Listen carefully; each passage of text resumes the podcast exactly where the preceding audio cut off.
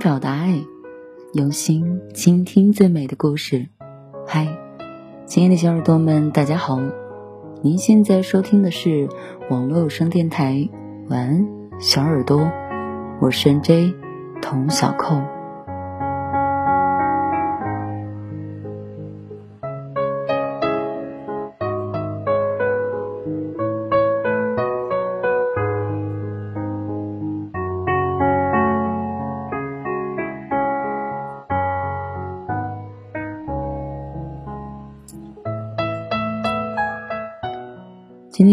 家分享的依旧是来自于公众号“再见某人”的文章。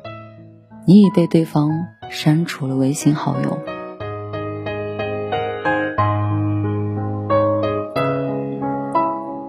昨晚梦见了一位好久没有联系的朋友，今天醒来之后就想看看他的朋友圈，结果呢，只看到了一条灰色的横线。我抱着试试看的态度发了一个表情包。果然，我已经不在他的好友列表了，因为换了手机，我看不到我们之间上一次都聊了什么。回忆了好半天，才想起了最后一次见面是在朋友张罗的录音局上。那天，我们因为意见不同，对一件事情产生了分歧。可是那天之后，他并没有删我的好友。之后，我还看到过他发朋友圈。思来想去，之后还是没有想到答案，索性也就放在那里，不再理会了。如果是以前，估计会琢磨好几天，会越想越气，求死个明白。但现在却不会了，因为有的时候我也会这么做。我删好友的习惯就是看朋友圈。今天看到这么个人发了一条朋友圈，突然提示到我。我还认识这么一个人，可又觉得和他好像没有什么交情了，就会直接删除。有一次，我把我的一位大学学长删了，过了很长一段时间，他又来加我的好友，通过之后上来就问我：“你咋把我删了呢？混得好了，不认学长了？”我没有扯一些客套的话，很直接的说：“ 我觉得我们之间可能不会再有什么交集了。”微信里的好友都有四五千人了，所以就清理掉了，该做做减法了。你有什么事儿就直说吧。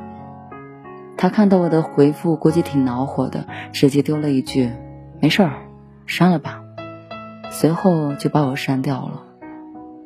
这么想也没有错，但我也有我的缘由，因为我觉得人与人之间的交集总是会有尽头。很多时候，长期不说话，也就表明了你们很难再会有联系了。现在人的交集就是如此的脆弱，就像有一天我请你吃饭，但你刚好没有时间，可能我们就再也没有吃饭的机会了。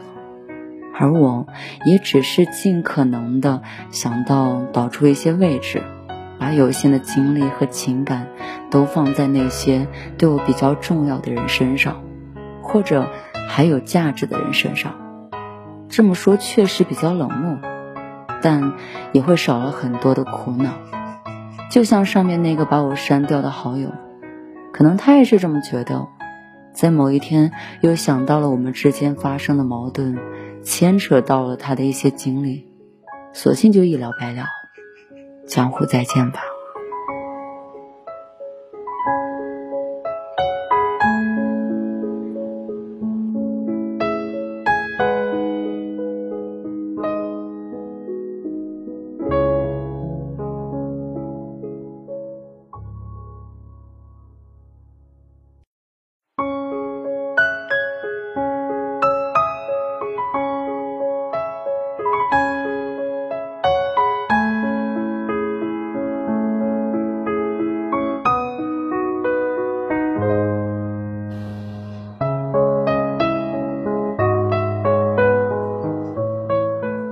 我呢，我从来不会留我的前任。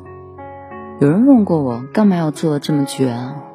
其实很简单，我是怕以后我遇到了那个很喜欢的人，可是那天我们刚好发生了一些什么矛盾，这个时候前任突然发来一条讯息，哪怕只是一声问候，我想被我喜欢的人看见，也都会发生很惨烈的后果吧。这也太得不偿失了，很现实，对不对？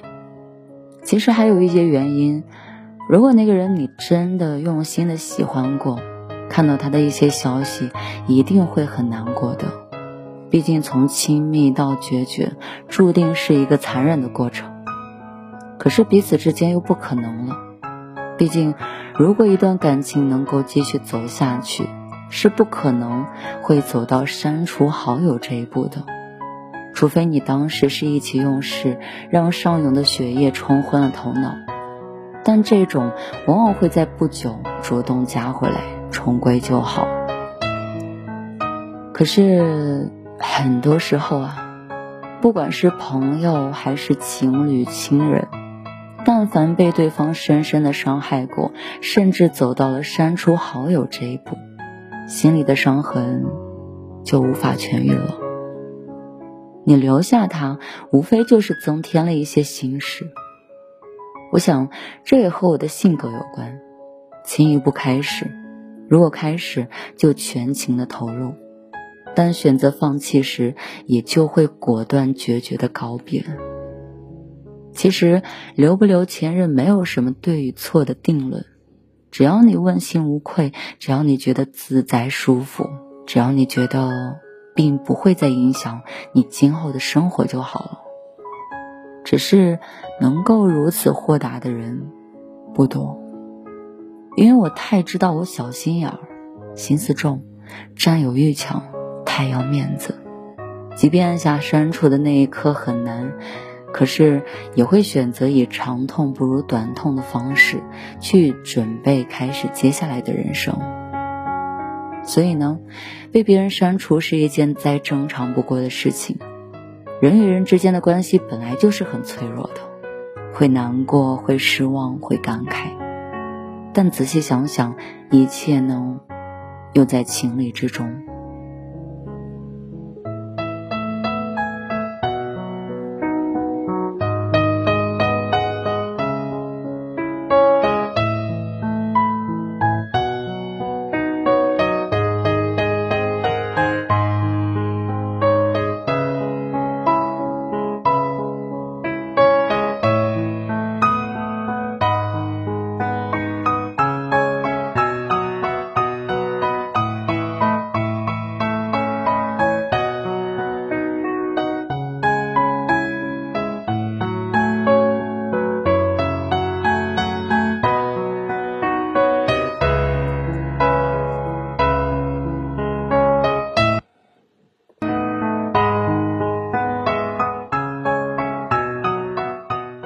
天这一轮的疫情管控已经第十五天了，算一算，从疫情开始到现在，我被隔离或管控的时间已经超过了半年。这半年里，失去了很多人的联系，自然身边就有很多人在离开你的路上，或是已经离开了你的世界。离开的过程就是这样悄无声息的。就像我被隔离管控的这些时间，仔细一算，已经很惊人了。如果你记忆力特别的好，能算一算离开你的那些人，估计会更惊人吧。说到这儿的时候，我在想，如果有某种软件能让那些你离开的人或者离开你的人重新集中到一个微信里，我想你也不会。每一个都去问候一遍吧，这就是他们重要性的体现了。所以，别难过，被删除好友只是一种人生的过滤器。那些已经完成了他使命的人，注定会消失在你的世界里。世界那么大，能把想要留住的人留下，就已经是一件很难得的事情。这么想想，又何必在意那些主动离开你的人呢？对吧？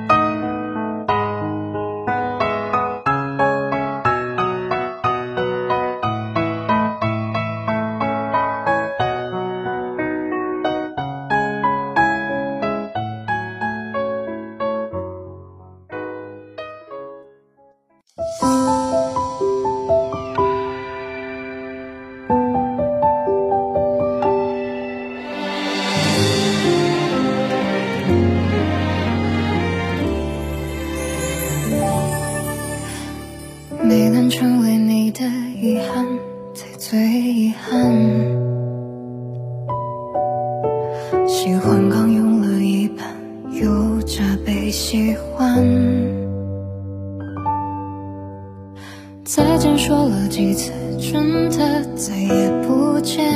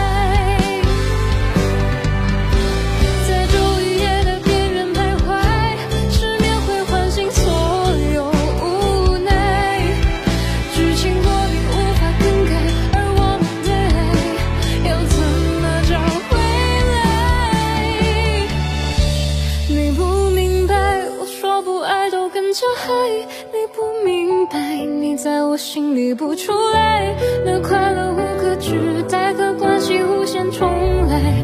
我断丝连相互折磨伤害。